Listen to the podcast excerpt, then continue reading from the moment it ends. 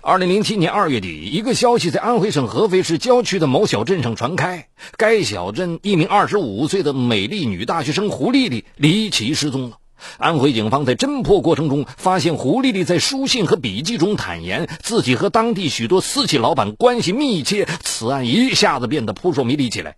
二零零七年四月，胡丽丽尸体终于在一条河中被打捞出来，是谁残忍地杀害了胡丽丽？随着真相的揭开，此案的最终结局出人意料。敬请收听本期的《判故事》，命断性敲诈。二零零七年二月底，安徽省合肥市郊区的人们还沉浸在春节的氛围中。然而，刚走出校门的女大学生胡丽丽的家人却终日如坐针毡，因为胡丽丽已经失踪两天了。胡丽丽。二零零六年七月毕业于河南大学，今年二十四岁，尚未结婚，也还没有找到正式工作，暂时在附近一家中学任代课教师，月工资只有八百多元。二零零七年二月二十六日，胡丽丽和家人度过了一个快乐的春节后，就向父母告别返校，此后便再也没有了消息。二月二十八日。惊慌的胡丽丽父母向合肥市警方报了案，合肥警方迅速展开侦查。然而，警方从胡丽丽所在学校的师生那里没有获得任何有价值的信息。胡丽丽离奇失踪的消息很快传遍全镇。所有认识胡丽丽的人都惋惜不已。胡丽丽不仅漂亮可人，而且能说会道，人缘非常好，这更使人对她的离奇失踪充满疑惑。三月二日，警方在搜索了胡丽丽家中的房间后，发现了一个重要线索：胡丽丽在日记中写下了这样一句话：“如果我遭遇不幸，一定是梁东北干的。”警方更加迷惑了，难道胡丽丽早就预料到自己会遭遇不幸？那么她为何不寻求警方的保护？她和这个梁东伟之间究竟有什么生死情仇呢？很快。警方经调查发现，这个名叫梁东伟的人是合肥市郊区一贸易公司老板王成祥的办公室主任。此人经常出入高级酒吧、饭店，交际很广，来头也不一般。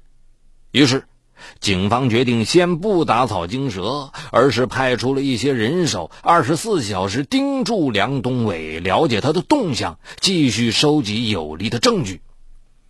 与此同时，警方又从胡丽丽的书信和个人日记中发现了更为不可思议的秘密。她不止一次提到，自己与当地几个比较有钱的老板王成祥、刘玉和等人关系密切。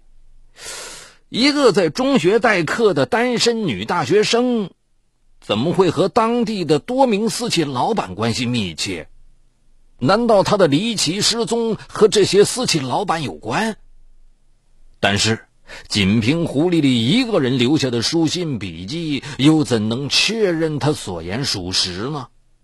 由于案情复杂，合肥警方决定先保守秘密，暗中寻找有力证据。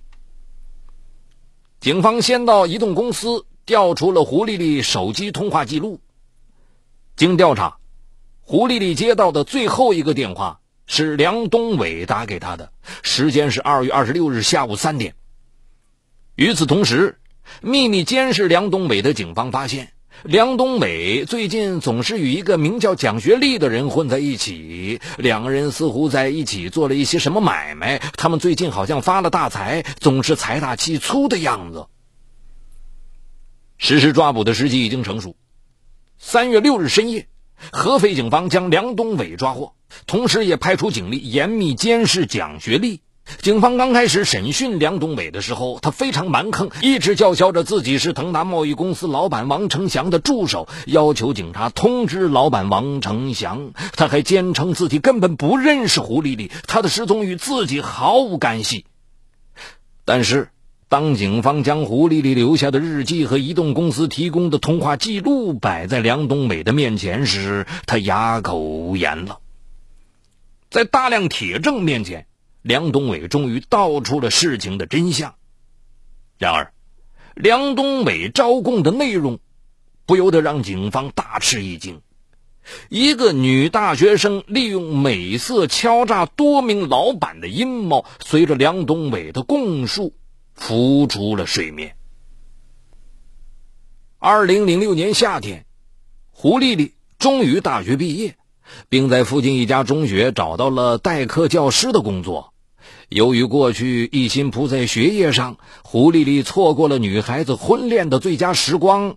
她的父母时常催促她赶紧找个男人嫁掉，但是她平时的社会圈比较小，很难碰到称心如意的男人。后来，在一个要好同事的建议下，她经常去酒吧、舞厅玩，希望扩大社交圈，找到如意郎君。然而几个月过去，不仅如意郎君没找到，胡丽丽反而将为数不多的薪水花光了。他曾多次向要好的同事抱怨：“啊，要早知道当教师如此清贫，就不该认这代课老师了。”不久后，胡丽丽在一家酒吧遇见了梁东伟。梁东伟对胡丽丽自我介绍，说自己在私企做事，成天接触的都是有钱的私企老板，并大谈一些私企老板的趣事。胡丽丽对他的身份非常感兴趣，在一来二去的聊天当中，胡丽丽和梁东伟渐渐熟络起来。但梁东伟是个已婚男人，当然不是胡丽丽理想的白马王子，他们只能做很好的朋友。不过，梁东伟接近胡丽丽自有他的目的。这天，梁东伟又请胡丽丽吃饭。聊天聊得正欢的时候，梁东伟装作漫不经心的对胡丽丽说道：“哎，我现在有一个发财的好路子，就缺一个年轻貌美的女主角了。不知道你愿不愿意和我一起发财呀？”整天为钱发愁的胡丽丽一听，马上感兴趣的问梁东伟：“需要自己做什么事情？”看到时机成熟了，梁东伟便把自己的计划向胡丽丽和盘托出。梁东伟熟识一些当地的私企老板，他可以帮胡丽丽牵线，去勾搭那些老板。然后，梁东伟会在他们上演床上戏的时候，用针孔摄像头将床上的画面偷拍下来，刻成光盘，然后用这些光盘向私企老板们勒索钱财。其实，梁东伟早就有这个计划了，只是一直苦于找不到合适的女主角。当他第一次见到胡丽丽时，发现她不仅知识渊博，且美丽性感，正是勾引私企老板的最佳诱饵。出乎梁东伟的意料，听罢他的计划，胡丽丽几乎没怎么犹豫就答应了。胡丽丽还一副义愤填膺的样子说：“她早就听说一些私企老板很好色，敲诈他们也是活该。”两人一拍即合。于是，梁东伟马上开始着手布置。他选择的第一个目标就是腾达贸易公司老板王成祥，因为梁东伟是王成祥的助手，对他比较了解，知道王成祥的性格和习惯，也知道王成祥能拿出多少钱。确定目标之后，梁东伟开始制造机会，让胡丽丽认识王成祥。不久，机会终于来了，在一次酒会上。梁东伟有意将胡丽丽引荐给了王成祥。王成祥已经年过半百，突然看见胡丽丽这样一个充满活力、光芒四射的年轻女子，自然是格外垂青。而胡丽丽也极尽所能表现自己的温柔优雅，和王成祥相谈甚欢。没多久，他们的谈话内容就从生意、教育问题开始介入私人问题，变得暧昧起来。酒会之后没过几天，王成祥就要梁东伟帮他约胡丽丽吃饭喝茶，两人的关系越来越暧昧。果然，没过多久，王成祥就要梁东伟帮他在酒店订个房间。梁东伟意识到。这可能就是王成祥准备偷情的地方了。于是他帮王成祥订好房间后，又偷偷在房间视角最好的地方安装了针孔摄像头，然后他将摄像头的具体方位通过电话告诉了胡丽丽。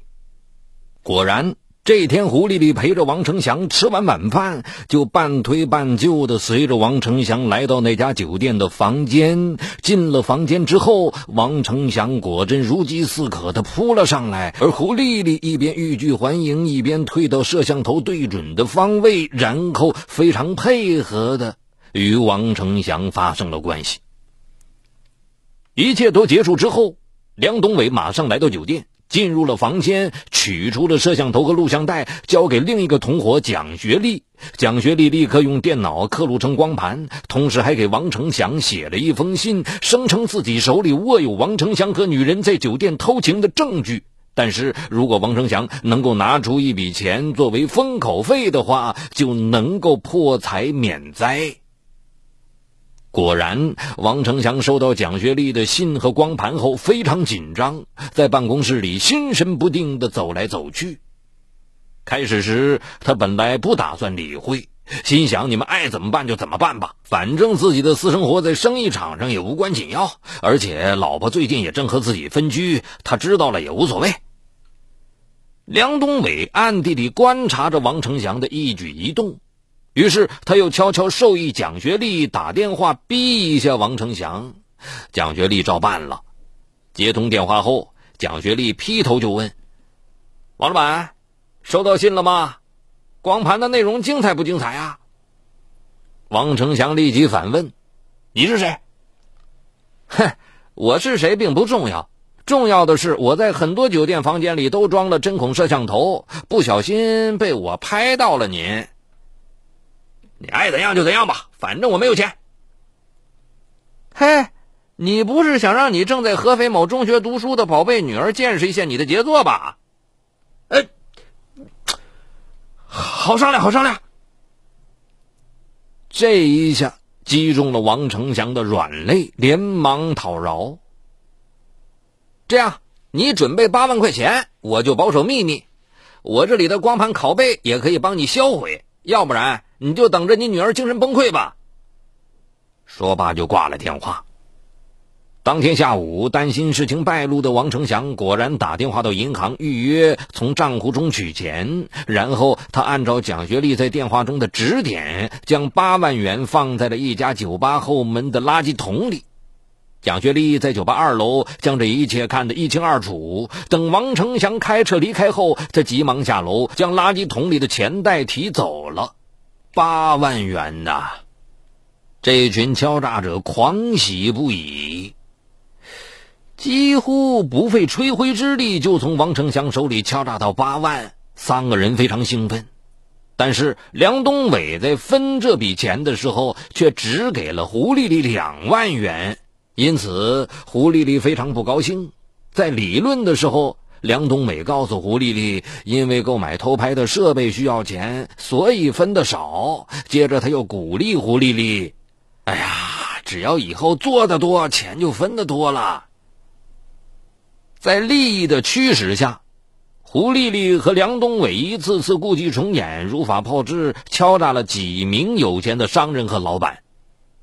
在二零零七年元月，他们又盯上了做家具生意的老板刘玉和。刘玉和虽然只是个生意人，但一直希望向政界发展。最近正多方活动，谋取区工商联负责人的位置，因而这一段时间特别注意自己的名声。于是梁东伟又借机安排胡丽丽与刘玉和认识了。刚开始，刘玉和还能把持着自己。但怎奈风情万种的胡丽丽连番进攻，几次单独约会之后，刘玉和招架不住了，终于上了钩，对胡丽丽动起手脚来。胡丽丽一面装作矜持，故意躲躲闪闪，一面通知梁东伟去安排酒店房间和摄像设备。一切准备好之后，胡丽丽便约刘玉和在酒店里的餐厅吃晚饭。那天傍晚，刘玉和早早地出现在酒店。胡丽丽一出现，他就迎上去，紧紧抓着胡丽丽小手，把她引到餐桌旁，才恋恋不舍地放下。还没吃几口，他就迫不及待地随着胡丽丽上了楼，进了房间。胡丽丽原以为这个看起来瘦瘦的家伙很快就可以应付完，谁知道一进房间，刘玉和就变了个样子。他像野兽一样扑向胡丽丽，又抓又咬，甚至还解下皮带抽打胡丽丽。原来这家伙竟然是个性虐待狂。胡丽丽欲哭无泪，只能默默的忍耐着。等到刘玉和终于折腾完毕，胡丽丽已经浑身都是伤痕了。刘玉和穿好衣服，非常满意的离开了。等梁东伟来取录像带的时候，胡丽丽还躺在酒店的床上，痛苦的呻吟着。梁东伟见状，连忙安慰：“丽丽，你受委屈了，我会狠狠的敲这个家伙一笔，为你解气的。”刘玉和一接到光盘和信件，便极为惊恐。和前面几个被敲诈的老板不一样的是。他最近准备往政界发展，怕因为这种事儿黄了汤。接到梁学利的勒索电话后，他因此吓得张口结舌，说不出话来。梁学利提出要封口费，刘玉和几乎没有犹豫就答应了，还一个劲儿的央求蒋学丽不要把事情闹大。于是，蒋学丽提出要二十万元人民币。刘玉和根本没有还价，就答应筹钱。两天后，按照蒋学丽安排的时间和地点，刘玉和将二十万元一分不少的交了出来。面对这么大一笔钱，在分赃的时候，他们又出现了争执。梁东伟和蒋学丽只分给胡丽丽五万元，而梁东伟和蒋学丽则分别拿了七万多元。这一次。胡丽丽再也忍不住了，她气愤地冲两个同伙大叫：“这不公平！在三个人当中，只有我付出了艰辛的劳动，被那个家伙折磨的够呛，直到现在我身上伤还没痊愈呢。但是我拿的钱却是最少，这是为什么？”梁东伟反唇相讥：“哼，如果没有我牵线，你根本不可能认识这些有钱人，连出卖肉体的机会都没有，一分钱都赚不到。”两人争吵的越来越激烈，贪欲让人失去了理智。最后，胡丽丽发狠的警告两个同伙：“好，反正那些老板都还和我保持着亲密的关系。如果你们在酬劳方面对我不公平，我就会动用这些资源来收拾你们。如果你们不相信，那就走着瞧吧。”丢下这句话后，胡丽丽就收拾了东西，回家去过春节了。他哪里想到，这将是他在人间度过的最后一个节日。胡丽丽走后，梁东北和蒋学丽觉得情况不妙，他们怕胡丽丽说到做到。如果真是那样，他们怕连小命都保不住。商量来商量去，他们认为未绝后患，唯有除掉胡丽丽。二月二十六日下午，胡丽丽刚一回到学校。梁东北就打电话约胡丽丽去合肥市区玩，并说准备重新分给胡丽丽一些钱。胡丽丽压根没想到这是两个同伙的阴谋，毫不设防的上了他们的车。途中，梁东北递给胡丽丽一杯掺了安眠药的果汁，胡丽丽喝了果汁之后，不久便昏睡了过去。蒋学丽将车开到了一条偏僻的排水渠旁边，在那里，他们残忍地用绳子勒死了胡丽丽，并把她口袋里的东西都翻了出来，装上石块，然后将她和石块一起扔进了排水渠。看着她慢慢沉入水底，随后，为了消灭证据，他们又砸碎了胡丽丽的手机和其他一些物品，一起焚烧掉了。至此，整个案情水落石出。警方迅速逮捕了从犯蒋学丽。在强有力的证据面前，蒋学丽很快也对自己的犯罪行为供认不讳。嗨，你好，我是雷鸣，向您推荐我的精品节目《解读自控力》。失控与自控、拖延与高效，一直是我们生活当中循环往复的话题。很多人都有过这样的经历：想要升职加薪，工作却总是拖到最后一分钟才开始；想要攒钱买房，每月的透支卡就总是透支；想要减肥变美，却管不住自己的嘴巴，总是挫败；想要放松一下，却总是忍不住熬夜上网，熊猫眼越来越严重。我想说的是，不是你不够努力，而是不够有自控力。那就听我来详细为你解读斯坦福大学最受欢迎的心理学课程《自控力，让我们重新成功掌握自己的时间和生活。就在蜻蜓 FM 搜索框里搜索“自控力”三个字，目前已有几十万人做出选择，并借此开始了改变。蜻蜓 FM 搜索“自控力”。